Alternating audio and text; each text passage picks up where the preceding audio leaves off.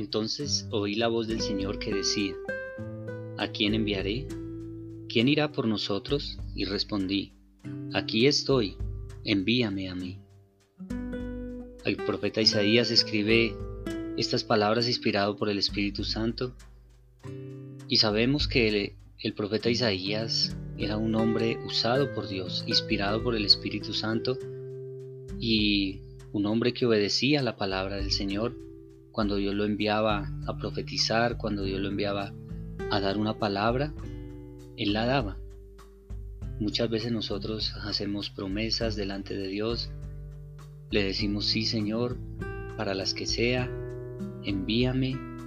Y cuando Dios nos dice, mira, ve, predica, ve, lleva el mensaje, ve a la obra, sírveme en la obra, entonces sacamos miles de pretextos, estoy cansado, Señor, ahorita no puedo, tengo miles de ocupaciones, Señor, después, después, y postergamos y postergamos, y no cumplimos. Por eso dice la palabra que es mejor que no prometamos y que lo que prometemos lo cumplamos. Porque muchas veces nosotros somos muy fáciles para hacer promesas, pero nos cuesta mucho cumplirlas.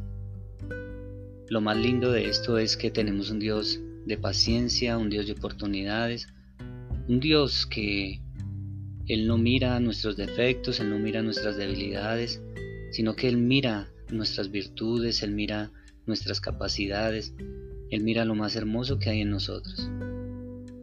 Y cuando nos disponemos, cuando queremos obedecerle, cuando queremos servir en su obra, entonces Él nos va dando también las herramientas, nos va dando la valentía, nos va dando su fuerza. Como dijo Moisés, Señor, si tú no vienes conmigo, yo no iré. Y hay una buena noticia, siempre que nosotros vamos a trabajar en su obra, el Señor está con nosotros, el Señor nos acompaña y Él siempre está peleando por nosotros como poderoso gigante, como poderoso guerrero.